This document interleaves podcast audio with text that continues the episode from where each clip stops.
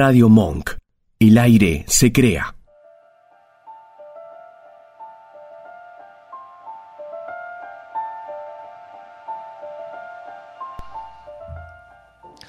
Muy buenas noches.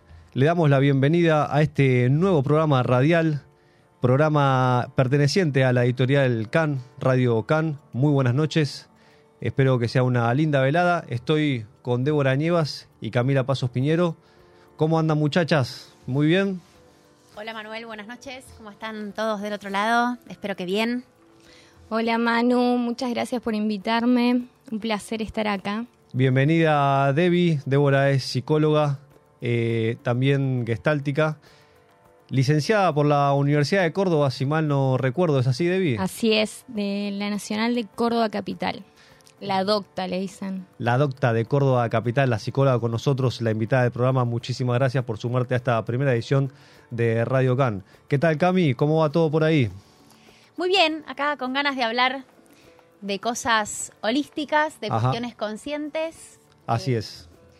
Sé que estuviste ayer en, en la constelación última que hizo acá en la Argentina Brigitte Champetier. ¿Cómo estuvo eso? Estuvo muy lindo, la verdad que sí. Estuve ahí en el evento de Brigitte Champetier de Gibbs, como se dice, porque su origen es francés, así que tiene esa pronunciación, Champetier de Gibbs. Y eh, sí, estuve en la constelación de ayer, fue la última fecha de una jornada completa donde ella ofreció talleres de análisis transaccional, eh, constelaciones familiares, eh, guion, etcétera, etcétera, un poco lo que vamos a desarrollar hoy. Y la verdad que fue un evento impactante, 250 personas, 300 personas más o menos. Ajá. Entonces, eh, una constelación familiar con ese campo mórfico, ¿no? un campo grande, tanta Masivo gente. como, como siempre convoca a Brigitte. Masivo total y eso también, esa masividad, por lo que me parece, yo no soy muy entendido, pero se pone al servicio también de la fuerza de ese campo y de cómo trabaja en todos. De hecho, para comentar un poco, entrar en el tema, Brigitte empezó con las constelaciones en paralelo, que es una nueva modalidad a la hora de constelar, que quiere decir que pasa un, consultante a llevar su tema y las personas que resuenan con ese tema se suman a la constelación en un espacio aparte y van siguiendo los movimientos. Entonces, en vez de constelar uno, con Brigitte en este caso, constelan varios. Muy interesante. Ah, mira, sí, algo había leído, pero no sabía de qué trataba, así que está buenísimo esto que traes. Y bueno, iremos la próxima porque ayer no pudo ser, pero vi algunos videos, algunos comentarios y la verdad que muy emotivo por lo que se veía. Muy emotivo. eh, también, bueno, entendemos que los que estamos en constelaciones familiares y eso sabemos que Brigitte eh, obviamente es una referente, es profesora, es formadora, es facilitadora, es psicóloga. Y, sí, también eh, una personalidad así en nuestro país, la verdad que es, es lindo ¿no? de recibir y cómo amplifica también la escena en Argentina, porque eh, obviamente una persona así reúne reúne también los interesados en la materia y nos vamos juntando, agrupando, conociendo esa capacidad también de aunar a la familia de las constelaciones, ¿no? Totalmente, tiene una característica Brigitte que es que funciona como un imán, ¿no? De la gente que está queriendo sanar y en búsqueda de algo un poco más profundo. Totalmente. Así que bueno, eso fue un poco lo de lo de Brigitte. Fue un evento del 12 al 17 de mayo que duró eh, y ayer fue el evento de constelaciones familiares. Los días anteriores ofreció talleres de formación, eh, como decía, de análisis transaccional, guion de vida, etcétera, y ayer las constelaciones en sí. Muchas personas han podido hacer su propia constelación. El evento empezó a las 9 de la mañana y terminó a las 18 horas con Inés Cuello, una gran cantante de tango, eh, nominada a los premios Gardel ahora, dando un concierto tremendo con un pianista. Así que fue una cosa también muy familiera, donde terminamos cantando tangos con Inés y Brigitte emocionada y bueno, toda esta cuestión que tiene Argentina, que tiene tanto para, para ofrecer desde ese lugar, ¿no? De hecho, este, creo que desde el punto de vista astrológico, me parece que ustedes saben más, Argentina tiene su carta natal en cáncer, si mal no recuerdo, leí es. libro de, de Lodi, de Alejandro Lodi. Totalmente, el sol en cáncer, sí. ¿Qué significa esto, Cami, que Argentina tiene el sol en cáncer como primer aspecto, me parece, porque creo que los países tienen tres eh, signos principales, pero tanto no sé. Sé que el principal de Argentina es cáncer. Sí, eh, cáncer, bueno, reúne culturas ¿no? de otros países, acoge a personas extranjeras, eh, les abre la, la puerta a, gente de, de afuera, eh, como una bienvenida bastante cálida, ¿no? como abre los brazos a, todo lo que viene del exterior. Entonces, bueno, también junta estas culturas, eh, reúne lo distinto, lo diferente, y es como el arquetipo de la madre que alimenta, ¿no? Al que viene de otro lado. Entonces, abraza al, al que está, al que viene de afuera, al distinto, al de la cultura eh, diferente. Y bueno, tiene esa cualidad. Eh, por eso también hay, hay tanto acá ta- tanta gente que se instala, tantas personas que vienen de otros países y que se sienten bien. eh, Sí, como bien recibidas. Claro, ¿no? Como, bueno, hacen vida acá y es como que hay, hay mucho de esto en Argentina, ¿no? Es como a través de su signo solar que presenta la carta natal de como nación argentina, eh, con este sol en cáncer, digamos que es un país que acoge, que, Exactamente. que anida, ¿no? Sí, exactamente. Qué interesante. Y que también no eh, siente a fondo, ¿no? Esto de, de la pasión de muchos artistas en, en el hecho de, de la expresión que tiene el argentino por lo que es, por lo que siente, por su pasión, ¿no? Como la emoción es a tope, Total. expresa sus, sus sentimientos. Tal No, cual, tal cual, porque cáncer es un signo de agua, así que está relacionado, tal cual decís, Debbie, con, con mucho de, de lo emocional. Sí, así es. Qué bueno, interesante, ¿no? el tango es algo muy, muy canceriano, ¿no? Porque Totalmente. es Sí, algo sí. Que, que lleva a la emoción y que hasta a veces uno se hunde en, en- en- en esas profundas letras que, que- que- que se emiten. Así que bueno, sí, nos representa claramente. La verdad que qué interesante lo que comentabas, Cami y Debbie, también esto de la pasión, porque es evidente que Argentina es un país con una fuerte característica eh, más emocional eh, que racional, podríamos decir. Yo pienso, por ejemplo, Estados Unidos, los tipos en Estados Unidos están con la cabeza en hacer, en producir eh, algo más, a más como... A tierra. A tierra, claro, ¿no? Total. Y Argentina tiene esta cuestión que siendo un país con el sol en cáncer, claro, que es un signo de agua, según entiendo, esta emocionalidad, ¿no? Es- está clarísimo. Y esto que, que acoge a, a personas que vienen de afuera.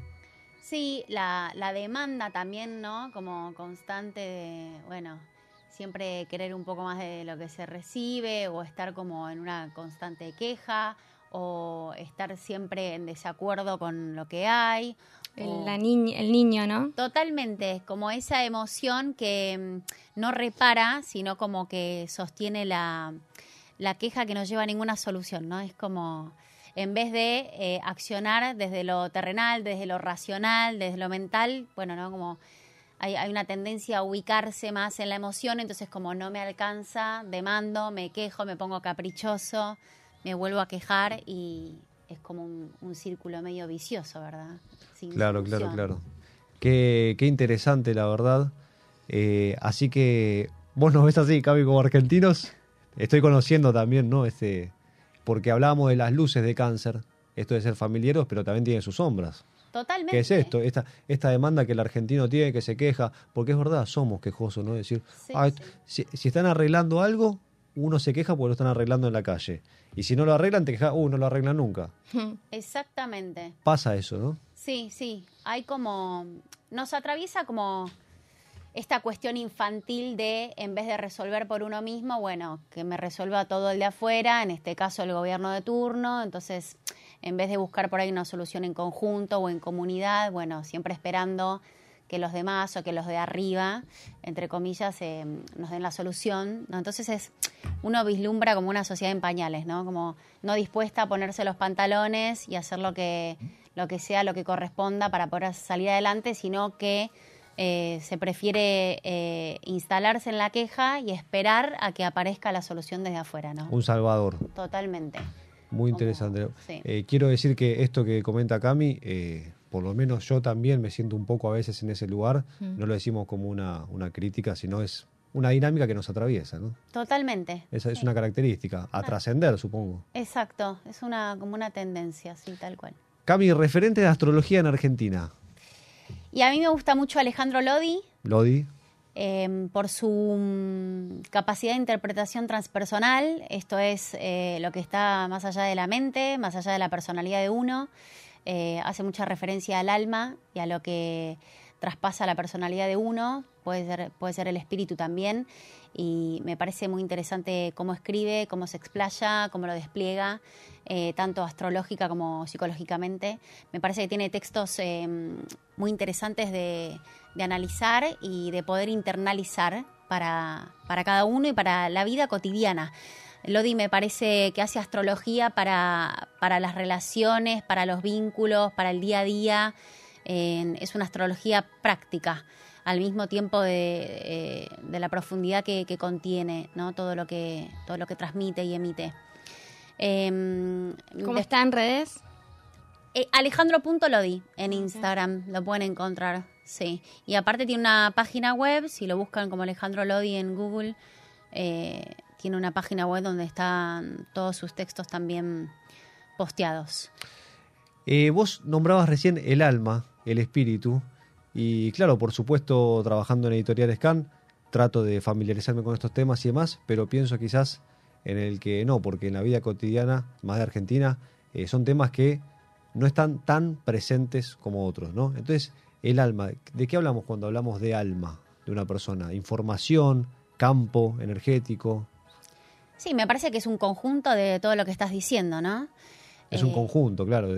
Es un conjunto, sí, porque es información, es energía, eh, es algo que nos envuelve. Esto aprendemos bastante con constelaciones familiares. Siempre estamos pensando que nosotros contenemos al alma, pero en realidad vemos en, constelaciones y en el campo cuántico eh, que, que el alma nos contiene a nosotros. Entonces, en verdad es ella la que nos guía y no nosotros la que eh, la que la arrastramos hacia algún camino, sino al contrario, ¿no? Entonces, em, sí, me parece que es eso y, y qué es esto, ¿no? Que es como lo que, lo que nos guía en nuestro camino, en nuestro andar, en nuestra vida o a través de las vidas que, tenemos, que vivimos y atravesamos. Em, y me parece que está por, por encima de, de, nuestra personalidad, por encima de la mente, me parece que es algo como más elevado que si uno quiere profundizar en el alma, se tiene que meter eh, sí o sí en, otros eh, campos energéticos para poder em, seguir el, camino del alma, porque no, tiene nada que ver con la, con la personalidad ni, ni con, con, el campo mental, ¿no? Digo, nos trasciende en, esos, en ese sentido el alma. Es algo que está mucho más allá de nosotros, del ego. Trasciende el ego, el alma trasciende el ego la verdad yo te escucho y digo, sí, algo de esto me suena, es como que siento eso, ¿no? Como digo, sí, la verdad que no estoy, eh, no soy muy sabido, pero eh, siento que hay algo más allá, digamos, de la voz que escucho cuando hablo, del pensamiento, como que hay una profundidad eh, más honda, ¿no? Mayor, sí, más grande. Más grande, más grande. Y más sagrada también, ¿no? Más sagrada. Como más sutil, como algo que te puede llevar eh, más a lo espiritual, si se quiere, si se hace un trabajo profundo de, limpieza, de desbloqueo. Bueno, vos que estudias constelaciones familiares también y que realizás talleres, algo de esto ves en...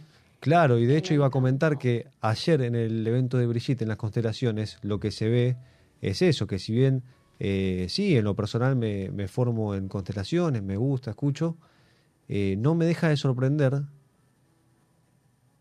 que hay cierta distancia entre lo que uno cree saber y lo que es en el alma, y esto es lo que muestran las constelaciones.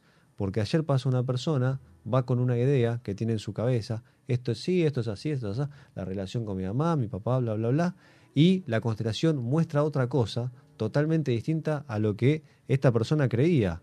Entonces, este, me sorprende mucho eso, ¿no? Cómo también la información que sucede en el alma es siempre una sorpresa que la mente no alcanza.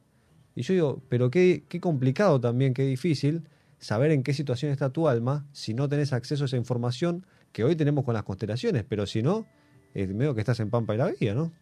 Totalmente, sí, totalmente.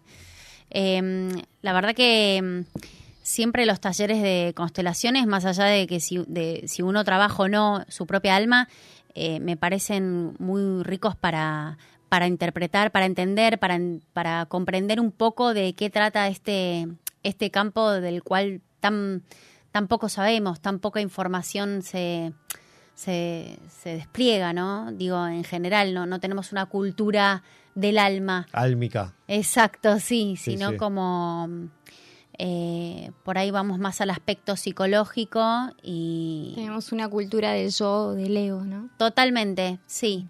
O, o bueno, hoy un poco más la psicología toma lugar, vos El sabrás, transpersonal. Debbie, sí, tal cual, por tu profesión, pero mm, no, no hay, no hay tanto mm, eh, contenido del alma, ¿no? Todavía es como somos, como estamos dando los primeros pasos en todo lo que es esta data, ¿verdad? Que viene como de otro, de otro lado, de, otros conocimientos más antiguos, más profundos. Eh, por ahí la herramienta que, que vos manejás está como ya más expandida, ¿verdad?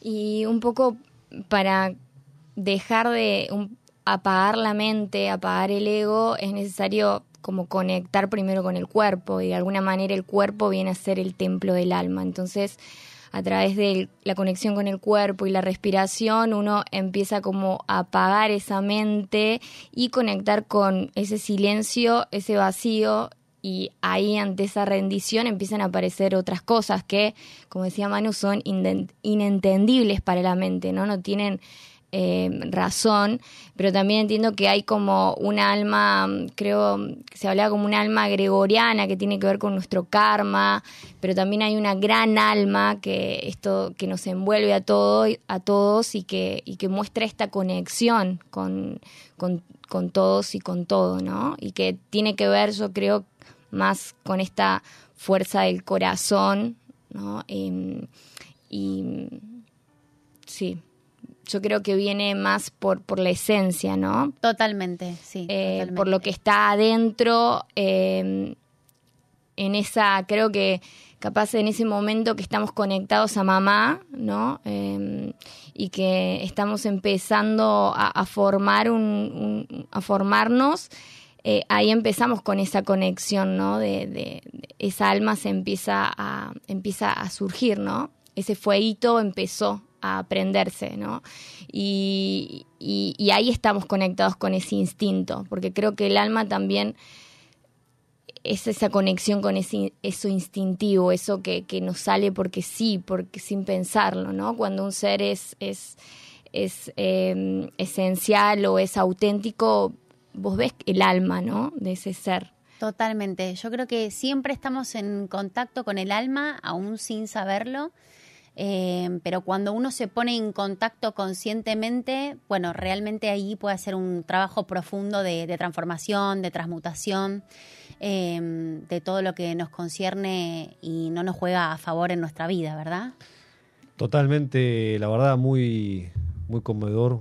Eh, me siento una persona agradecido, de, de- agradecida de escuchar a ustedes hablando de esto, pero yo quiero hacer un poco ahora, un poquito el papel de abogado del diablo, ¿no? Porque está todo muy lindo, el alma, la esencia, pero la realidad Sí. también es que, aprovechando que está Débora Nievas acá, psicóloga, eh, no podemos evadir tampoco de mí. Me parece, a mí vos decime, eh, yo no sé, los temas psicológicos que nos atraviesen igual. Y esto lo digo por experiencia propia, porque sí, fui a la constelación ayer de Brigitte, está todo bien, pero después en mi día a día, en los vínculos, en las relaciones, me encuentro con mis cosas, con mis cositas, ¿viste? Y hago un trabajo eh, del alma y esto, pero eh, yo tampoco puedo dejar de pensar todo lo que, lo que hablaba Freud, ¿no? Del aspecto psicológico. Que me gusta Freud porque Mm. es un tipo, era escorpio el tipo, eh, escorpiano, Wow, intenso. intenso y que iba mucho a, eh, a la sombra. ¿Viste? No soy muy, Mm. no soy muy fan, respeto todo, ¿eh?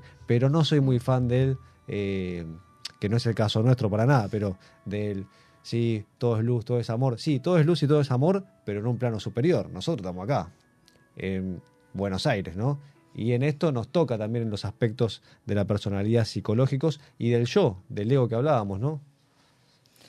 Sí, así es. Eh, bueno, queríamos hablar un poco de cómo este, mm, este ser empieza a formarse, esta personalidad se empieza a formar eh, a raíz de defensas. Es decir, es como si pensáramos como las capas de una cebolla, ¿no? Que empiezan a, a formarse para de alguna manera protegernos o sobrevivir. Todo lo que nos pasa en nuestro cuerpo y en nuestra psiquis, de alguna manera es para que nosotros podamos sobrevivir, a raíz de cómo percibimos el entorno a medida que vamos creciendo, ¿no? Por eso vemos que todo lo que nos ocurrió en nuestra infancia de alguna manera luego nos condiciona o moldea o son las cosas que tenemos que trabajar en nuestra adultez, ¿no? Y mm, bueno, Freud pone en énfasis como, por ejemplo, un mecanismo de, del yo que viene a ser eh, muy útil, que todos usamos, que es, es la represión, ¿no? Este mecanismo que tiene la psiquis de poder, de alguna manera,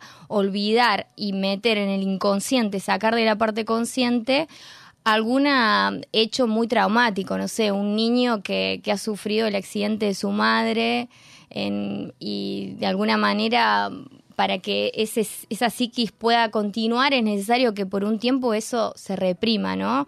Luego quizás en la adultez, la adolescencia ya haya que ir a ese asunto y poner en contacto, porque también lo que habla un poco la gestal, también como tomando los mecanismos de defensa del psicoanálisis, es que eh, estos mecanismos tienen que ver con una falta de contacto, o sea, para evitar ese contacto yo de alguna manera uso estos mecanismos. Uno es la represión, otro puede ser la negación, ¿no? Todo el tiempo eh, podemos ir pensando cada uno ejemplos, ¿no? Y, ir tirándolo. Por ejemplo, podemos hablar de la introyección, que es este mecanismo en donde de alguna manera empezamos como a, meter cuerpos extraños o a meter todo lo que eh, nos iba sucediendo en el exterior. Tiene que ver con los deberías o, los mandatos, ¿sí?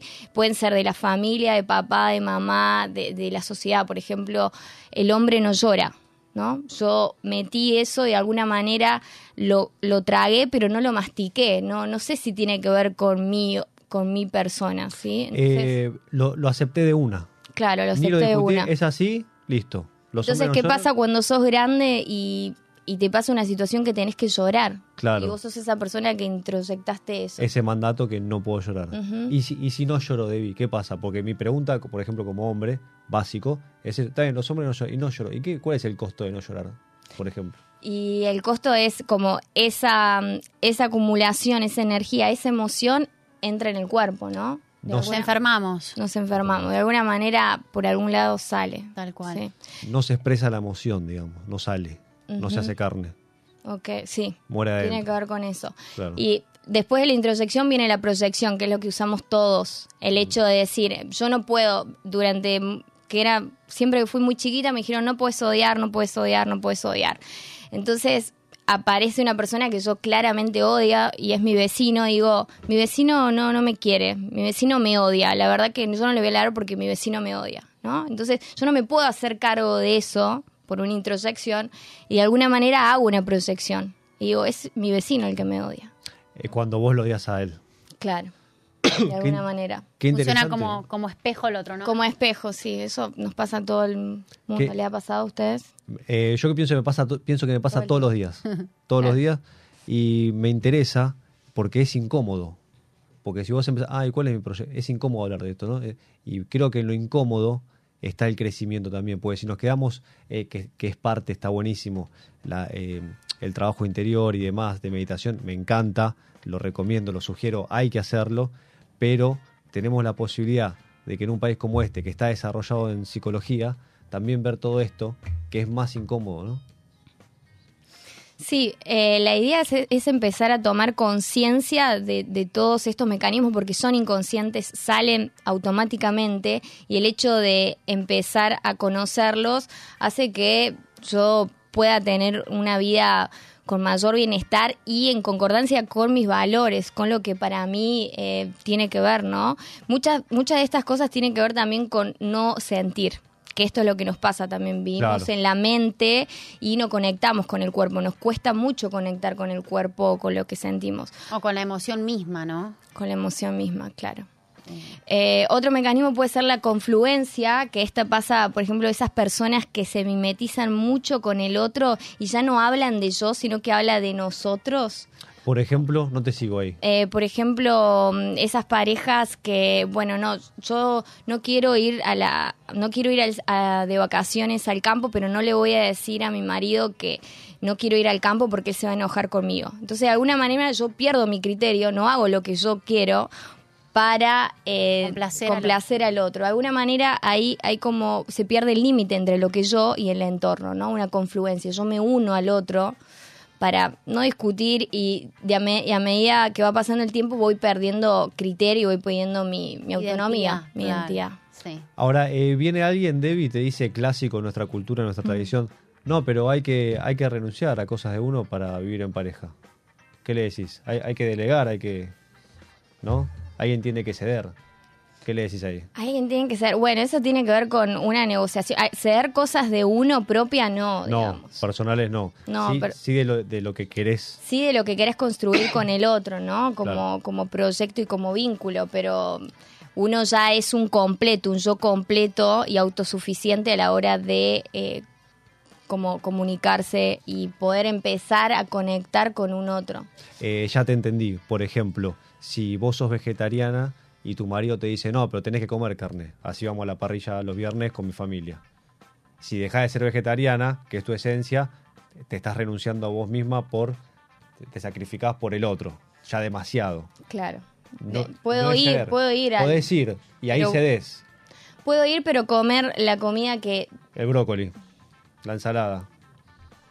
que a mí, sí, que a mí me hace bien. Claro, que tiene que ver con claro. mi cuerpo, digamos, ¿no? Claro, Que- claro, claro. Con mi salud. Interesante, complejo. eh, complejo. Después, después podemos hablar de la, la retroflexión. Esa es también es clásica. En vez de poder expresarle el odio a una persona o mi enojo, mi agresión contra alguien, no sé, contra un jefe, y bueno, termino expresándola, la pulsión va hacia mí. Entonces me odio yo para no odiarte a vos también, ¿no? Entonces me trato yo mal. No es que tengo un mal jefe que me trata mal, sino es que yo soy una mala empleada.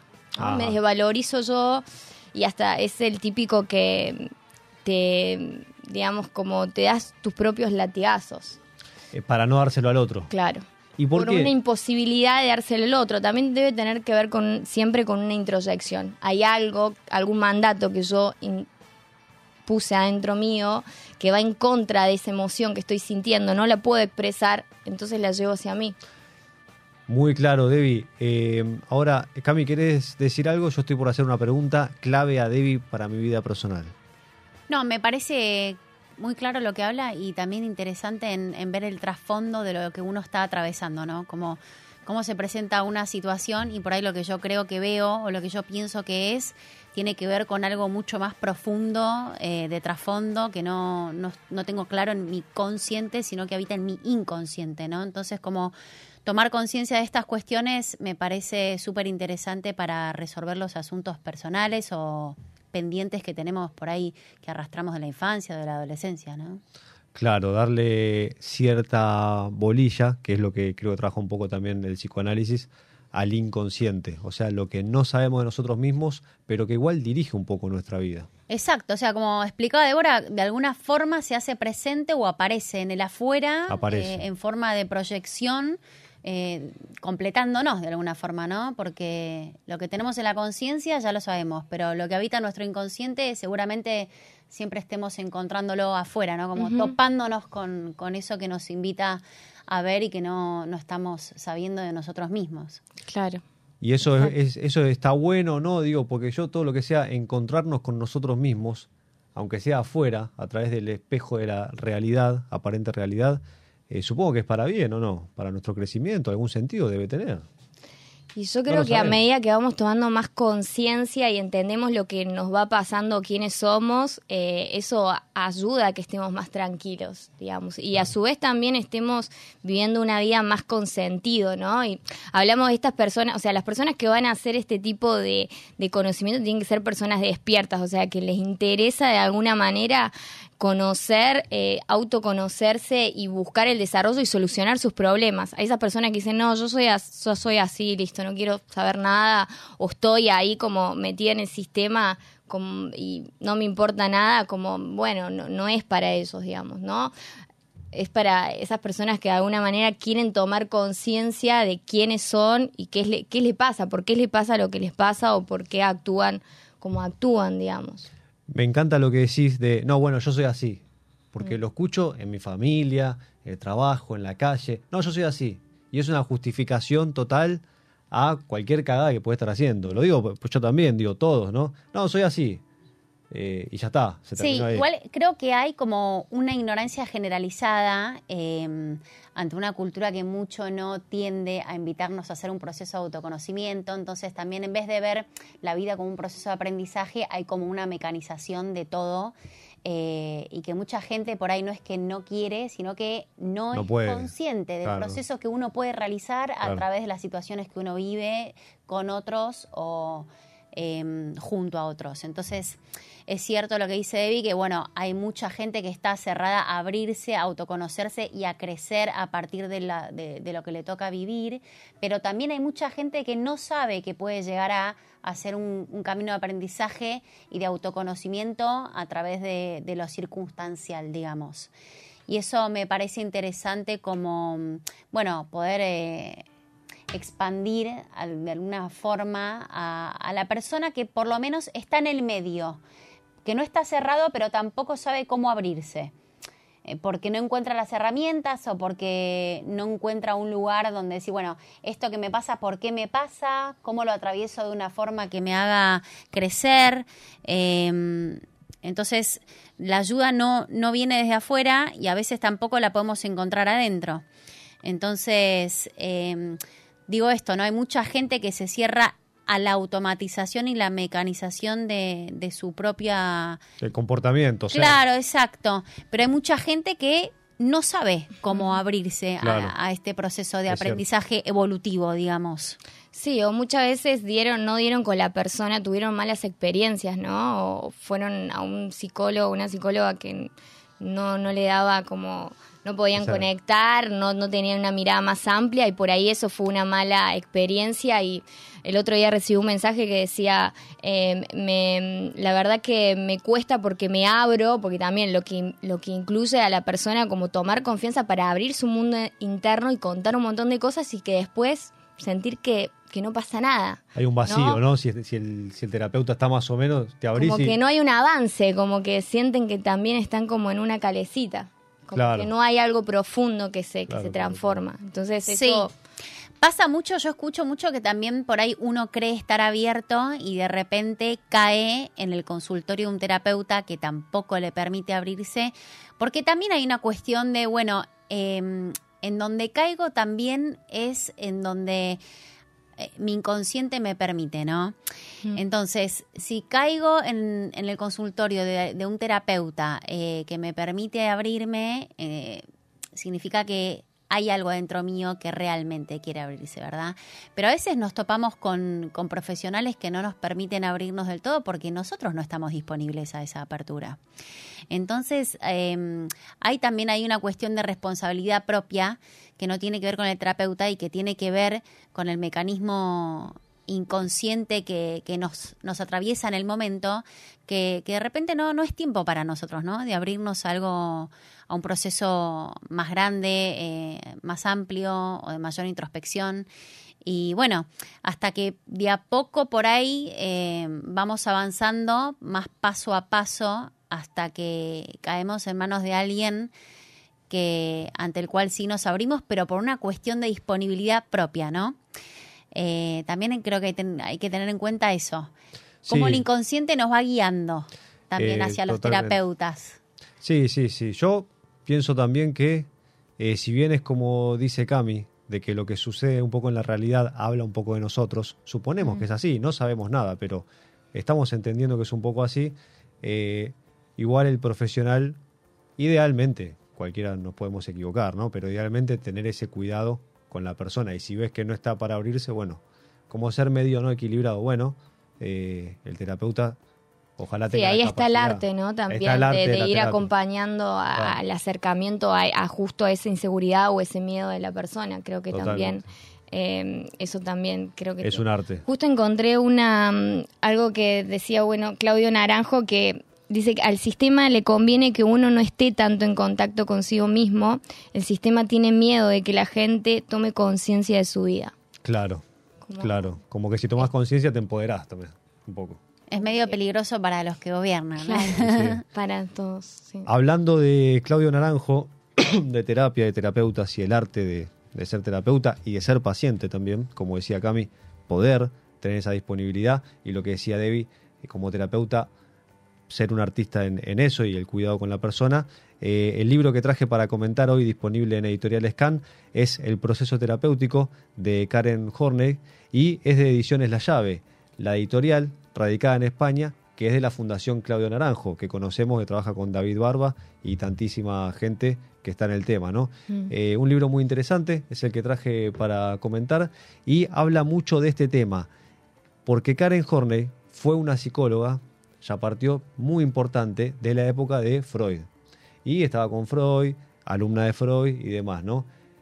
Mujer, entonces Freud que tenía algo, no sé si machista, pero es criticado bastante por esa filosofía, ella lleva el aspecto también, la importancia de la mujer, lo femenino. Mirá, le dice a Freud, mirá, no es que somos todas histéricas, eh, mirá, no es tan así. Y también suma como cierta luz, cierta positividad de la vida, cierto optimismo, alegría de la vida, incluyendo el dolor y el sufrimiento, al pesimismo característico de Freud, que como escorpiano decía, somos unos monstruos, en nuestro inconsciente somos lo peor. Y bueno, ella dice, no, mirá, eh, no sé si somos lo peor. Lo que sí que tenemos mucho sufrimiento, sufrimos mucho y eso nos hace ser eh, medios bravos, viste, a veces. Entonces me parece un libro muy interesante que toca este tema, ¿no? De el paciente y el terapeuta y cómo se desarrolla la terapia.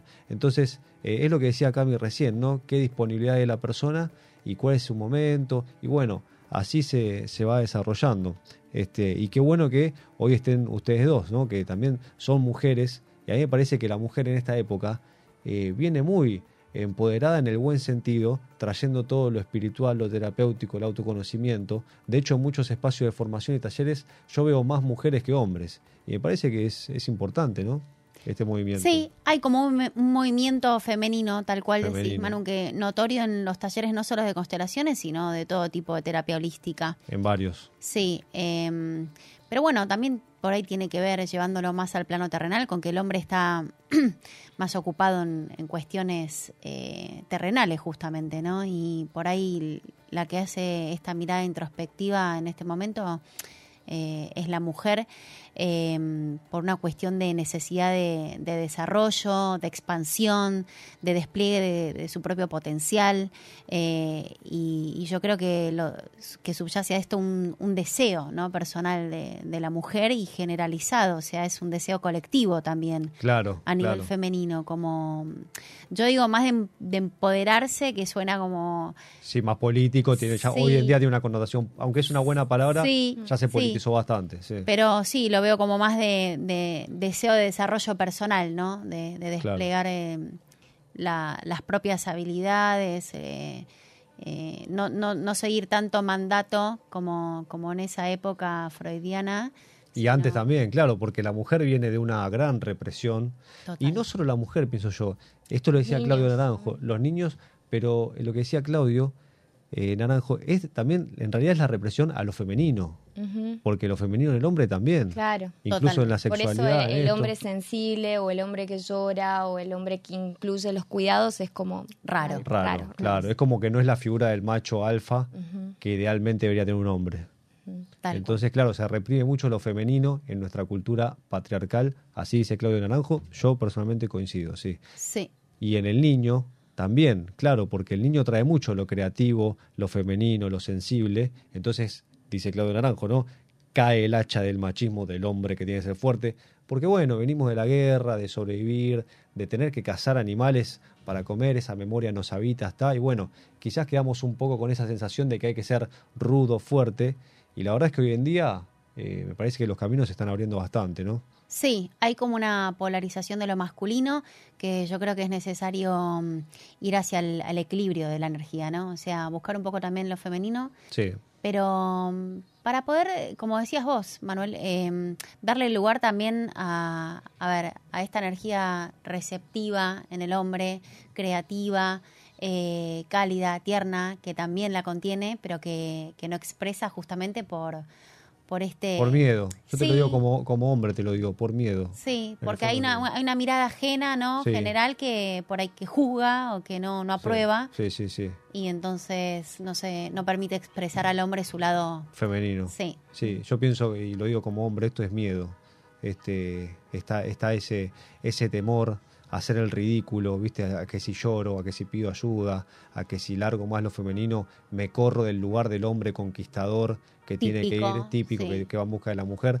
Entonces, bueno, es como un movimiento, me parece, a realizar y que los hombres, para el que quiere, así lo siente, eh, tiene la posibilidad, ¿no? Y Sí. también la tarea, pienso yo, porque eh, yo imagino, si el día de mañana tuviese hijos, tuviera hijos, me gustaría dejarle a las próximas generaciones o sobrinos ese legado del hombre.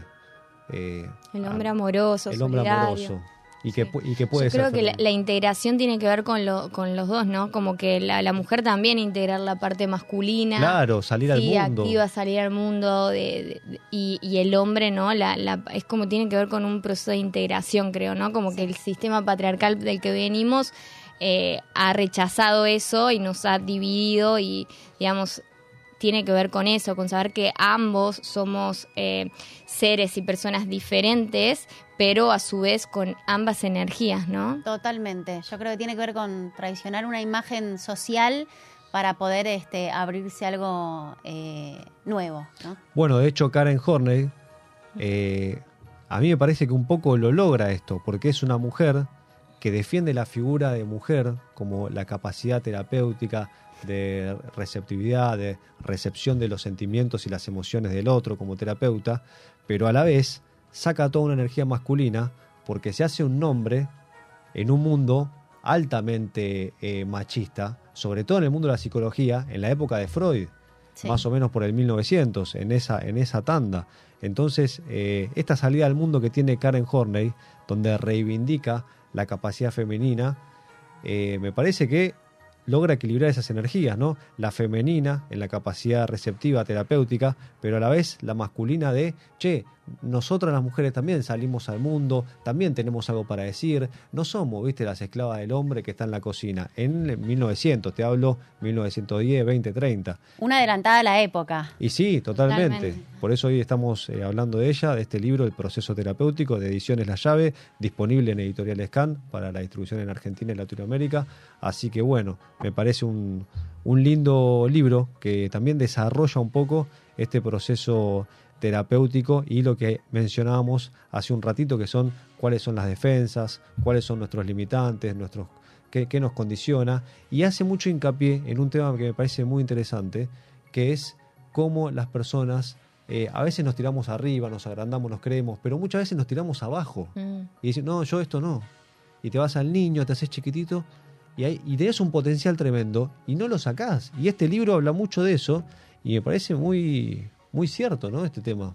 Es como una guía también, en cierta forma, porque si habla de, de un niño que no se anima a crecer y a salir al mundo, eh, hace una invitación justamente al, al desarrollo, ¿no? Del, del propio potencial, de las propias capacidades. Claro, claro. Sí, también saber que nuestro cerebro, nuestra mente todo el tiempo va a tratar de protegernos. Entonces, cuando Claro. ve el panorama, siempre va a pensar en negativo, siempre va a hacer pensar lo peor. Entonces, de alguna manera, es empezar como a no creerle tanto eso y animarse más y creerle, ¿no? Al corazón o a lo que siento o ese impulso. Menos mente, más intuición. Claro, y la capacidad personal que eh, seguramente todos tengamos algo para decir, algo para hacer, algo para ofrecer. Entonces, eh, también el libro toca mucho este tema. ¿Qué tenemos que hacer? ¿Cómo tenemos que posicionarnos? ¿Dónde tenemos que pararnos para poder desarrollar y ofrecer esto que tenemos para ofrecer, que tenemos para dar? Pero, ¿qué proceso terapéutico o personal o humano o de reparación interior tenemos que lograr o iniciar el camino aunque sea para poder disponer al mundo y a los otros lo que sí tenemos por ofrecer. Y esta frase me hace acordar mucho también a un legado que nos deja Joan Garriga, que él dice, tampoco ofrezcas lo que no tenés para ofrecer. Eh, él dice eso, es una frase que me encanta, ¿no? No ofrezcas lo que no tenés para ofrecer. Joan, que es bueno. este maestro en constelaciones En familiares, constelaciones familiares. a nivel mundial.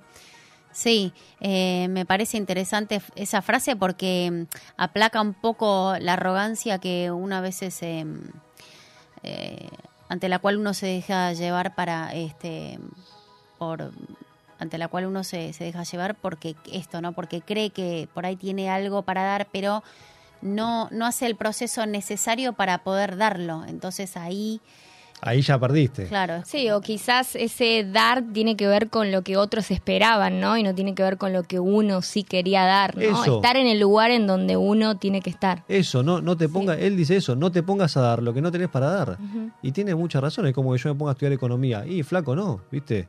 Eh, ponete No a es- estudiar constelaciones, qué sé yo. Claro, es verdad, Joan invita mucho al, a seguir el camino de la propia esencia, ¿no? A ser auténtico, a decir, bueno, yo soy esto, y con esto voy a hacer algo. Tal cual. Y el que no le gusta, bueno, viste, que vaya al psicólogo, qué sé yo, que, que la llame a Débora y se atienda con Débora, que es psicóloga. y se acabó. Claro que sí. 20.51 de la noche, jueves 18 de mayo, estamos llegando hacia el final del programa Radio Can.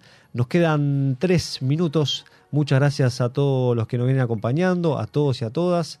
Nos vamos a estar encontrando el jueves que viene acá en el espacio de Radio Monk. Agradecemos mucho a la gente, al personal de Radio Monk, a todas las personas que forman este espacio, porque nos dan la posibilidad de expresar la esencia de este programa Radio Can. Todos los jueves, 20 horas, Radio Can presente en el espacio Radio Monk. Pueden escucharlo por radiomonk.com.ar o a través del canal de YouTube. Nos pueden seguir en las redes sociales eh, a la editorial Can, ¿no, Cami? Así es, editoriales.can en Instagram, editorialescan en Facebook y mm, pueden escribirnos al mail también para cualquier tipo de consulta, ante cualquier eh, lectura de índole holística o espiritual, a editorialescan arroba, perdón, a info arroba editorialescan.com. El mail es info.editorialescan.com para cualquier consulta y a Débora Nievas también la pueden encontrar en las redes para comunicarse con ella, ver el contenido que sube terapéutico, muy interesante, yo diría curativo, reparador, ¿podemos decir eso, Debbie? Eh, sí, herramientas para mm, poder conocernos y gestionarnos mejor sería. Micelio.salud me pueden encontrar. Y bueno, Maravilloso fel- Instagram. felicitaciones eh, chicos por esto, ¿no? Gracias. Me encanta poder llevar, eh, poder hablar de estos temas incómodos y poder traer un... Espero que les sirva a las personas, ¿no? Sí, un Mira, por el momento, no sé ustedes, a mí me sirvió un montón, con eso estamos, ¿viste? Este, Creo que sí. Muchísimas gracias, Debbie, por sumarte a este, a este programa, a esta primera edición estreno de la Radio Can y por traer todo tu conocimiento, tu experiencia, lujo. Tu trayectoria. Gracias, Cami. Nos vamos Gracias, despidiendo. Manu. Sí, buenas noches a todos. Hasta la próxima. Muchas gracias. Nos vemos el jueves siguiente a las 20 horas. Chau, chau. Chao.